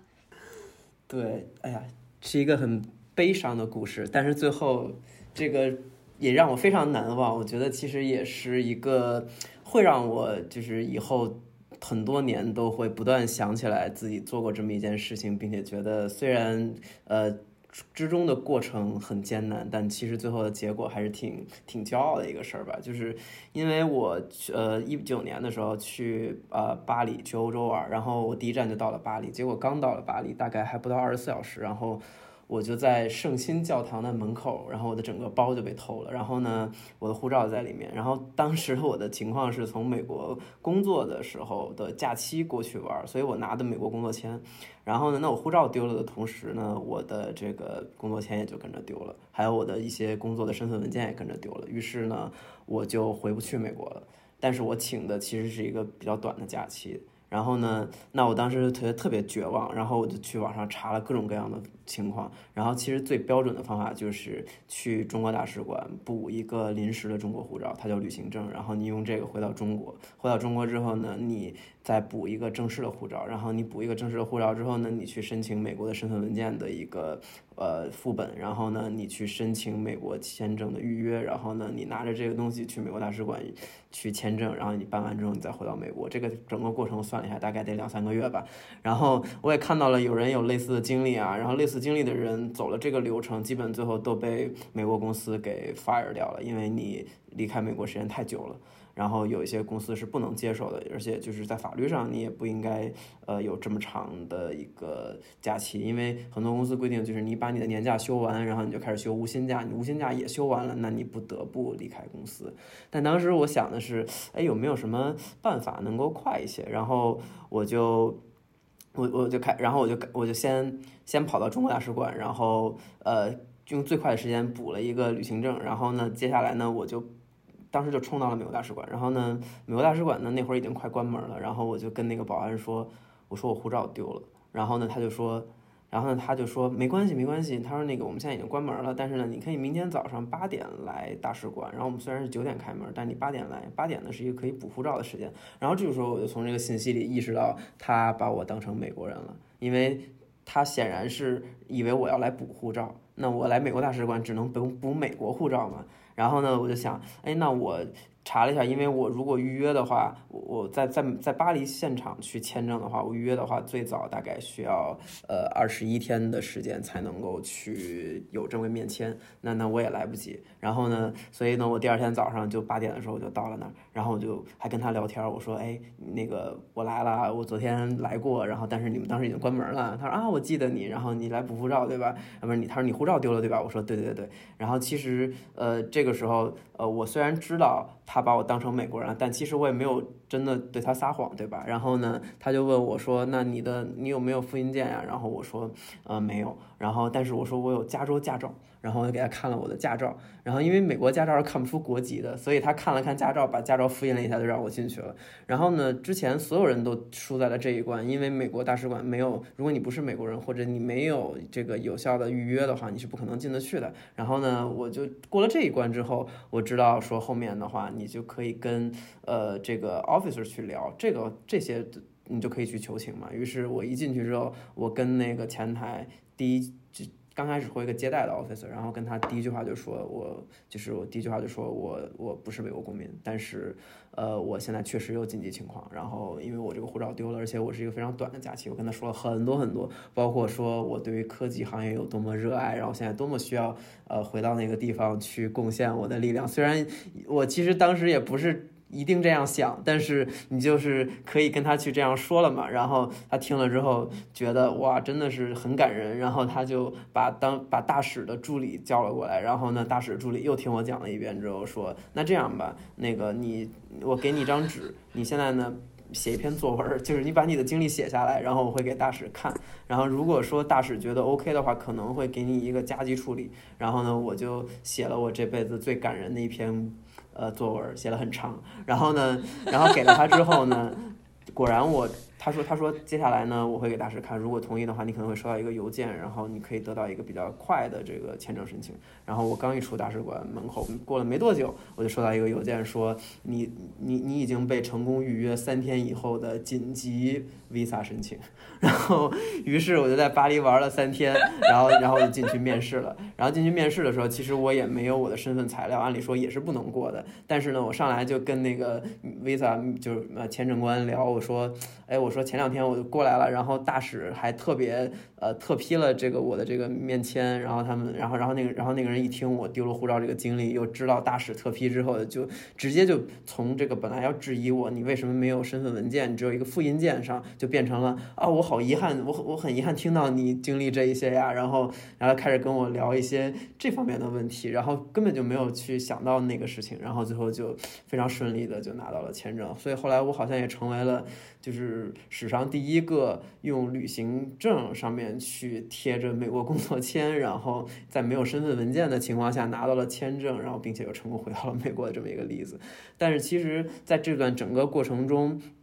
呃，我想说的就是，其实呃，一个是我跟像梁爽一样，就是用了就是很不一样的思维去解决它，然后另外一个事儿就是，其实，在早期我查好了所有的有有效的信息之后。我才最终打了一个电话给我的爸妈，把把所有情况，就是就是这个情况当然是所有情况里最好的那一个。但是我跟他说我可能会去这样做，但这个不一定能成，因为中间有哪一步哪一步有可能会有风险。然后呢，如果不这样的话，那我可能会去预约一个可能欧洲其他国家的地方的签证，然后我再去想办法。然后呢，然后呢，可能最坏最坏的情况就是我说的那个要回国。然后呢？那即使那种情况下，我也想好了怎么去跟我的经理沟通，怎么去跟我的 HR 沟通。然后呢？当然，最坏最坏的结果可能就是要呃没有办法被公司辞掉。但是这个概率在我当时已经算好了，它会是比较低的。我把这些都准备好了之后，我才给我父母打的那个电话，而不而这个时候距离我丢那个护照已经过去快一天了。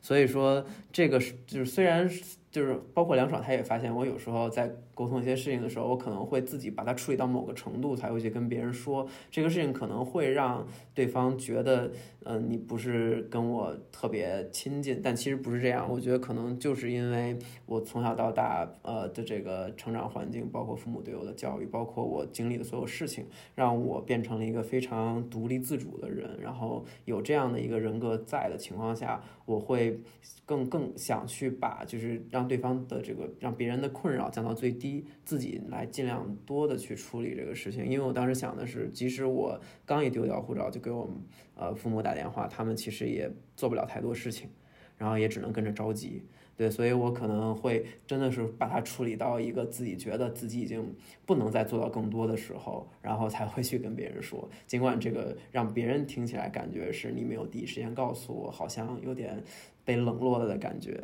但我觉得可能这就是一个，呃，这就是我自己的这个性格最后造成的优势和劣势吧。这个算是公开在节目里面那什么吗？处理两人问题吗？还好 还好，我相信他会理解的。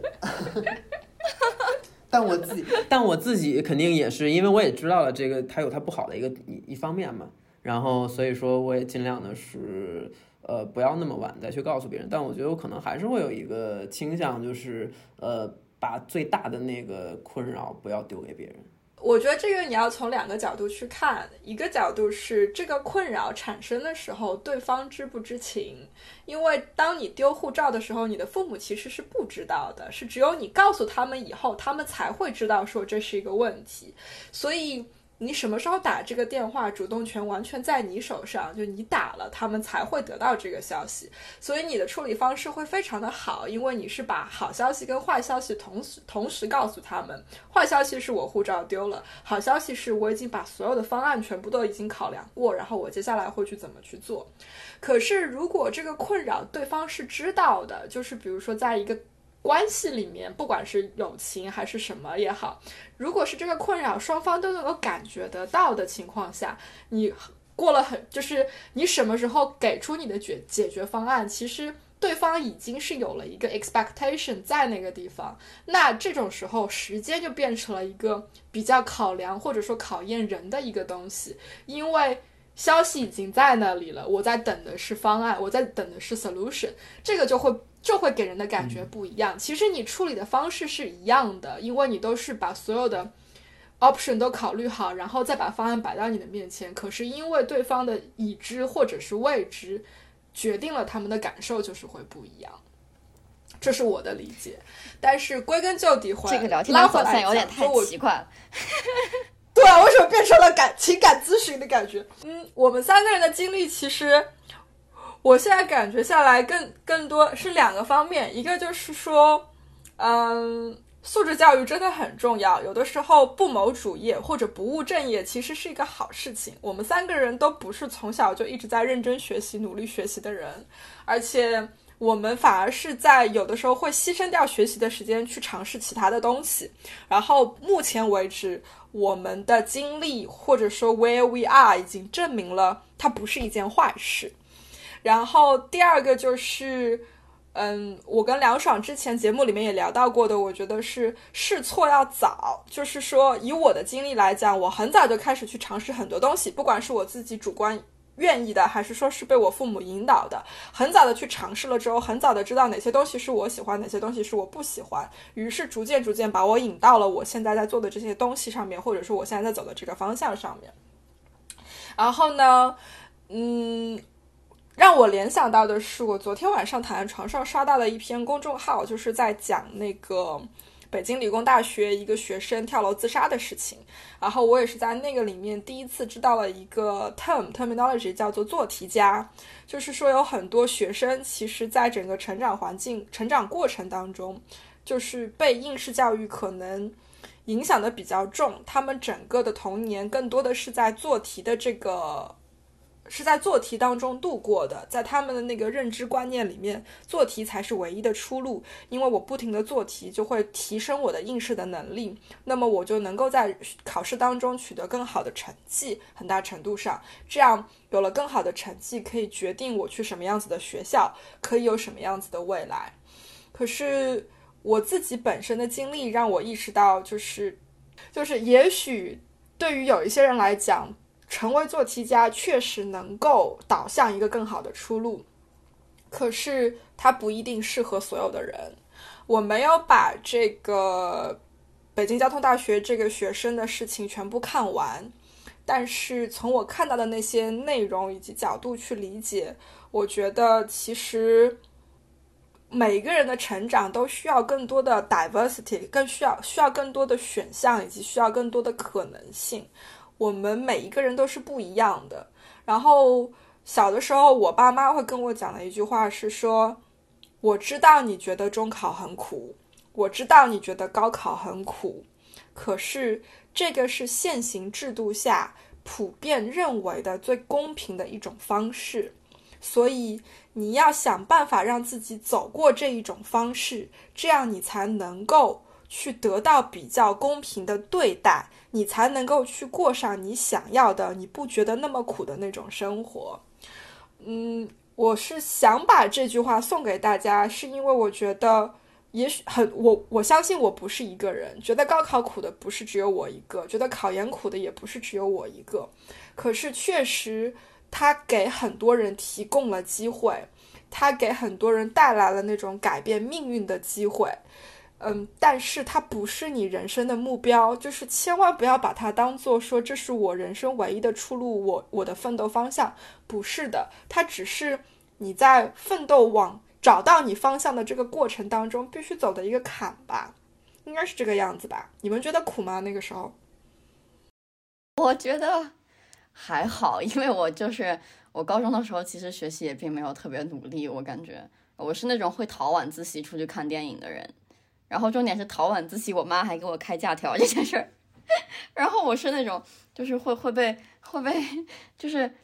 就是下午下了课之后嘛，然后就我班主任会发现我在特定的时间段是不会去上晚自习的，就他已经感觉有抓住我这个规律了。然后我就印象中有一次，我正走出校门，背着书包，然后准备就看电影或者丢回家，反正就不打算上上晚自习的时候，然后我班主任看到我说：“哎，梁爽。”我说：“啊。”然后班主任说晚上见，然后我就啊，然后然后我就出去吃了个饭，默默又回去上晚自习了。我感觉他可能知道我那天晚上都溜出去干嘛。对，所以说我就觉得高考还好吧，因为我印象中我当时我爸妈跟我讲的是说，呃，这个事情是你一定要经历的。但它不是一个决定你一辈子的一个事情。虽然说在当时的那个环境下，我高考考的不怎么样，然后还是会有一种说，哦，我的一辈子是不是就这样毁了的感觉。然后，但其实可能想想，可能因为生活里的东西足够多，就是生活还蛮丰富的，什么跟这个人玩，跟那个人玩，然后去干点这个，干点那个，你就不太会说只盯着一件事情，觉得说你的生活只有一个支柱，它塌了之后，你的生活就塌了，不太会有这种感觉。就即使说你生活有好多支柱，它一个塌了，你就会遗憾一会儿，说，哎，我现在有点不太稳。但是你很快能够找回那个平衡，因为你还有其他别的支柱在。我好像更多是这种感觉。嗯，我的经历是，就是其实我我那我那段时间挺苦的。但因为我就是竞赛，我本来是想走竞赛保送，然后结果没走没走成，于是前两年半落下的东西都要在最后半年的时间疯狂学习追回来。但是其实我觉得，我事后会觉得，呃，虽然那段时间非常苦，但那段时间给我的成长非常大。它其实锻造了我现在很多品格。因为，呃，在我竞赛的结果不好的那个结果出来的时候，我觉得天塌了，因为那是我。一直特别特别想要，就是要的一个结果。然后呢，那个时候我觉得没有，我就有一瞬间，我突然觉得，呃，我特别想要别人帮助我。但是我逐渐的意识到，说没有人可以帮我。这个时候能帮助我的只有我自己。我即使就是我已经这个情况已经是不能改变的了，那我能改变的是啥？我能改变的就是在未来的半年里，我可能要比别人付出更多倍的努力。然后我。哪怕结果可能还不如别人好，是那是因为你前面选择了你走那样一条路，那别人在那前两年半花的时间，那当然就是会比你呃最后半年你即使花别人很多倍努力的情况下，你有可能也追不上人家。但是呢，我会想说，那我就是因为因为情况已经这样，我后悔没有用，而且我。不想选择后悔。我觉得我再来一遍，我也还会走这条路。但是既然失败了，那我就要呃，就拍拍拍拍尘土，然后自己努力的往前走。所以说，呃，那半年里，我虽然说非常苦、非常累，但是呢，我会觉得说我每做一点点努力。我都是在自己努力的去把自己从泥潭里拔出来，我都在自己为自己的未来在做努力。所以说，呃，其实尽管很苦，我是哪怕之后的很多经历里，我都会觉得说，我每次经历的这些苦难，每次经历的这些挫折，然后自己去一点一点克服它的时候，才是我成长最大的时候。Ryan 分享的这个故事突然之间点醒了我，让我意识到了什么叫男孩穷养。其实这种穷养是一种对于你意志力的一种锻炼，就是说你要能够在很早的时候经历过一种低谷，是精神上的一种低谷，一种某种你追求东西的崩塌，或者是得不到某一个你可能。想要了很久，desire 很久很久的东西，你如何掉到那个谷里之后再爬上来的这样子的一种精神。知乎上有人把它叫做好像是黑色情商，还不是黑色生命力。就是当你面对过心灵上、感情上、情感上或者精神上的巨大创伤之后，你如何快速的把自己拔出来，如何快速的恢复起来？我觉得这个其实也许就是穷养的真正的意义。就尤其是我们这个社会对于男性很多这种传统的定义、角色的定义。其实，一个男性的意志力是否强大还是很重要的。就会觉得身上有很多的重担，有很多你需要负责的人、负责的事情。如果在一个挫折面前，你不能够把自己重新站起来，那其实对其他人来讲都是会有很大的影响。然后你也会联想到说，为什么所谓的“男儿有泪不轻弹”其实是一样的。你所有的很多苦，其实你由于社会的定义，包括你自己意志力的那种，呃，自律也好，自我约束也好，你是会把所有的苦往心里面去咽。然后你回过头去看，你会用一种比较那种积极的这种心态以及这种态度去面对它。也许这是穷养穷养的意义吧。女生相对来说，因为定就是角色定位啊，你说。就是我要唱反调这事儿，你知道吗？因为我觉得，就是即便说你在从你的情绪低谷，甚至你遭遇挫折走出来的过程中，这个事情也不应该是完全由自己去扛的。就是你应该去懂得如何寻求父母、朋友、周围其他人的帮助，尤其是在你的情绪非常不好的情况下。其实我我并不鼓励任何人说完全扛着自己的情绪，然后扛过去，因为。我觉得不是每个人都能扛得过去，我更希望每个人能够去找到外部给自己情感支撑的来源，然后能够去，呃，怎么说呢？就是不觉得说向别人求助不丢人这件事儿，男儿有泪可以轻弹，你可以哭，你可以倾诉，然后你在情绪低谷的时候，有人会帮助你，你的朋友、你的伴侣、你的父母，他们都会来帮助你。我觉得这个是我想要传递的东西，而我不觉得说所有男孩子都应该。啊，一定要很坚强，一定要很坚毅，这些都是很好的品质，但它是对于所有人来讲都很好的品质。有些人他内心就是很柔软，就是很敏感，我觉得我们也要珍惜这些人。然后，即使他是男孩子，然后他也应该要有这种权利去表达他的情感。然后，我要去讲说所谓的男孩穷养不穷养的问题，我觉得这些品质经历挫折，对于男孩女孩来讲都是一样的。然后我为什么会觉得说有男女的这个差别呢？晨晨姐，你记得就是我们在和其他人聊的时候，呃，另外一个女孩子有跟我们说，说女生不好不努力工作，不把所有的一切赌在工作上，是不是因为我们有另外一条路可以选？就是我们可以选择去嫁人，我们可以选择去过，可通过嫁人去过富足的生活，而不是通过自我奋斗去做去过富足的生活。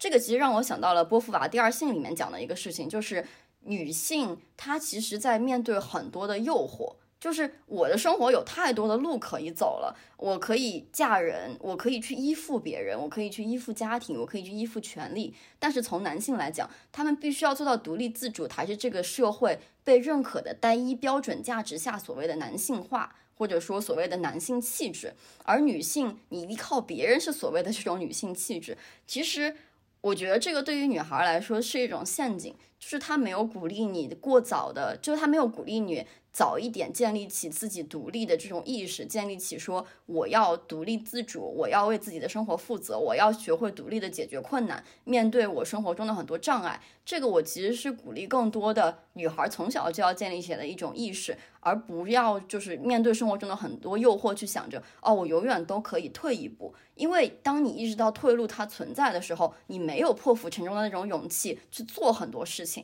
所以说，这就是我觉得更多女孩应该有勇气去向前，但是我也鼓励更多的男孩去有勇气讲说，这不是我喜欢的生活。有，我相信有很多的男孩子不一定觉得说我要有自己的一番事业，然后我要有自己，我要建立起自己的帝国，还是说我要去攻城略地。有人可能他就是更喜欢说。我也很喜欢回归家庭，然后我也很喜欢，就是呃很敏感，我也很喜欢艺术，然后我也很喜欢去表达自己，然后我觉得这样子的男性也应该被鼓励，因为我觉得不管是男性气质还是女性气质，它都不应该是所谓的单一标准的，然后这些所谓的坚毅。能够去和别人产生 empathy，能够表达情感，然后能够克服困难，这些都应该是所有人应该具备的，而不是说所谓的男孩应该具备什么样的品质，女孩应该具备什么样的品品质。所以我就觉得男孩和女孩。都应该被富养，也都应该被穷养，他才能够真正发展出一个独立而且完整的人格，让他去能够面对生活里的很多困难。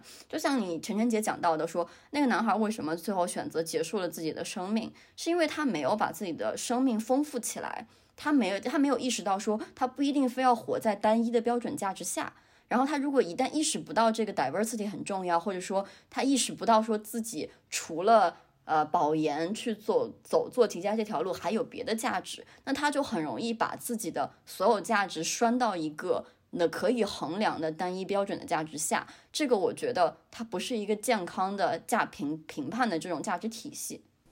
嗯，说得好，然后也也真的就是点到了我想要证明的一个点，就是所谓的男孩穷养，女孩富养，它不一定完全的对。然后你真的要看怎么样的去 interpretation。嗯，补充一下，就是梁爽刚刚讲的这个，让我想到的一个是所谓的这种黑色生命力，或者说让自己在低谷里面出来的这种能力，它不意味着说你就得一个人去面对这些东西。其实更多的时候是一种怎么样利用自己身边有效的资源、高质量的资源，帮助自己经历过这些难关，这个其实更重要，而且尤其。呃，不管是男生女生，学会求助，学会示弱，学会得到能够帮助你的资源，这个其实也是一个很重要的能力。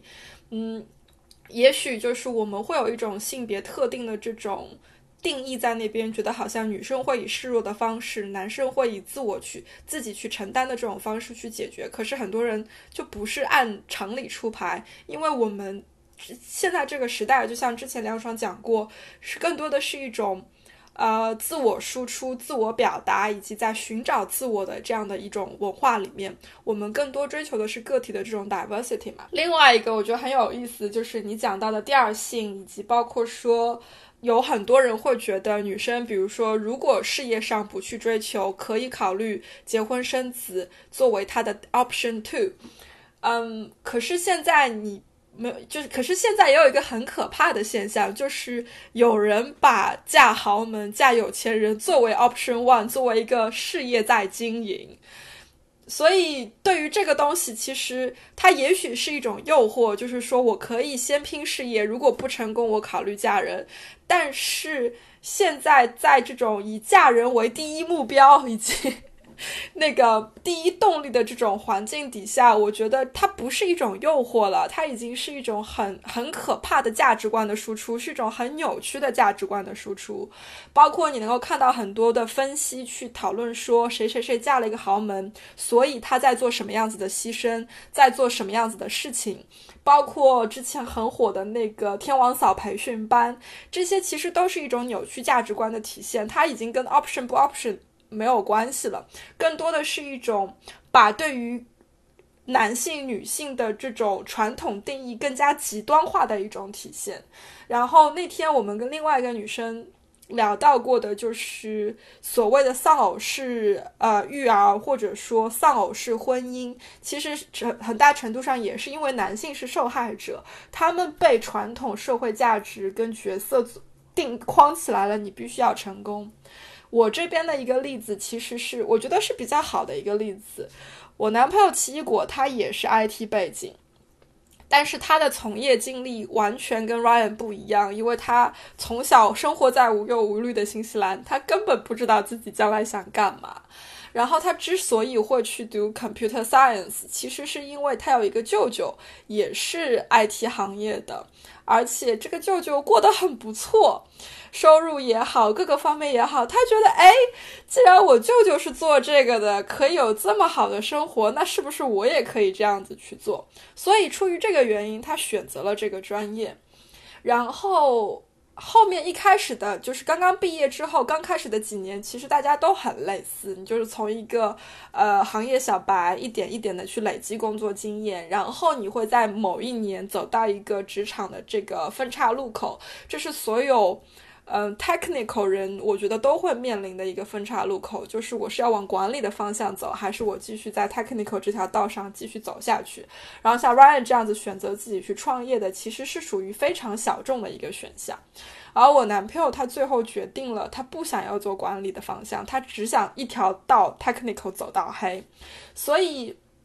他现在的这种工作模式以及他的生活状态，就是变成他每。他经常长期的要花很多很多的时间，大量的时间去学习，因为你们行业这个信息包括知识的翻天覆地，这个翻新率实在是太高了。如果你不学，你真的很快就会被淘汰掉。但是他不需要花时间去处理人和人之间的关系，狗屁叨糟的事情，不会有员工或者说属下的人来跟他讲啊，对不起啊，我家今天出了什么事情，我今天做不了事情，他不需要去面临这些事情，所以。你要从国内的那种角度去讲，这哥们儿其实事业上不是一个很有上进心的人，因为他没有想要说，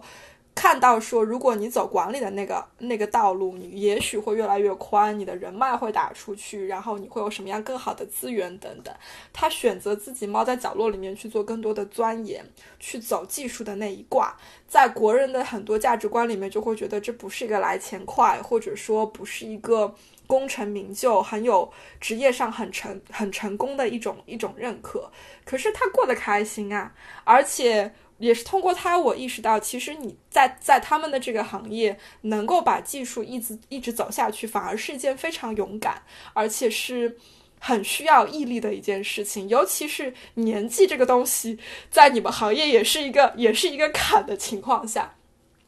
所以他让我意识到了，就是说，当然也是因为我在国外生活，我们对于物质上的很多追求，对于所谓的声誉名声的追求，不如在国内来的这么的旺盛。所以他给我更多展现的是一种，我在第一我在享受我的工作，第二是我现在的生活状态已经让我觉得很富足了，我不需要去拼别人眼里的我是什么样子。他更多的是一种，哦，好啊，他这样想就这样想呗。So what？对我能怎样？我不 care。他只 care 他能不能做他喜欢的。他他写的代码就是他的那个语言是不是他想要学，他想要继续发展下去的。然后他 care 他什么时候可以打羽毛球。拉切没了。他说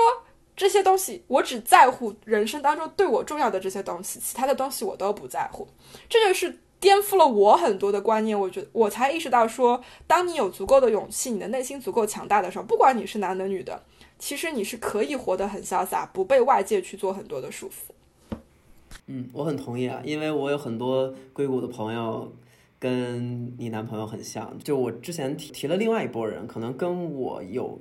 比较近的想法的一些人。然后我就在说，就是我其实，在说他们有这种蠢蠢欲动的想法，想要去出来，但是没有勇气的这个人，这些人，我其实是想要鼓励他们去做自己感想要做的事情。但是也有一波人，就是我跟他们讲了很多这些之后，他们就是说我就是想要每个周末去滑雪，这就是唯一我想要的事情，我就是想要晒着加州的阳光。我不想，我不想去为了事业所谓的一个那么大的不确定性，然后去可能去忍受更多的这种可能去九九六呀，可能要去呃空气质量的这个降低啊，很多很多东西，我不想要去牺牲这些。那我觉得也完全没有问题，对，所以我觉得就是只要每个人活得开心，活的是自己想要的那个状态，这个是最重要的。今天其实拉来晨晨姐和 Ryan 来聊，其实本来我的本意是。啊，我觉得男女在被养育的过程中，其实是会受到社会的一些束缚的，而且会接受到来自外界不一样的信息，会导致我们养成不一样的性格，选择不一样的东西，然后去最终活成不一样的样子和寻找不一样的人生。但其实聊完之后发现，呃，我们可能更多的应该把性别当做一个人之后的标签，就不管我们面对面对男是男是女，他首先是一个人。而一个人成长成一个完整的人，他需要良好的沟通能力，需要解决问题的能力，需要去培养自己的爱好，需要去交更多的朋友，需要去见识更大的世界。这些其实不管是能力的培养，还是说一个呃见识见世面的过程，一种思想上的呃培养，或者说意识上的这种培养，它其实是不分男女的。它是指，它是你成长成一个更好的人，一个人格完整的人，一个能在下半辈子能够支撑你，不管是开开心心还是呃有韧性的活完后半生的一个人所必须要的品质和必须要培养自己所拥有的这些特质吧。所以其实我一开始的怎么说呢，就是想要呃促成这种两性之间的这种互相的尊、互相的理解。其实呃也不能说目的没有达到，就是。本身的这个 conversation，我们的对话其实引到了另外一个像是 conclusion 一样的东西，我觉得也是蛮好的，也是我想表达的，就是男性也好，女性也好，它真的只是一个标签，它甚至可以是一个光谱，它不是一个那么重要的东西，更重要的是。我们想要什么样的人生？我们喜欢什么样的东西？然后这个选择是我们做的。我们坐在我们的 driver seat 上，我们坐在驾驶位上，这辆车是由我来主宰的。他要去我想去的地方，我觉得这个是最重要的。嗯，今天非常感谢 Ryan 来跟我们聊，一直很期待跟陈晨姐聊，也学到很多东西。哎呀，果然是有种老朋友的感觉，聊起来完全没有障碍。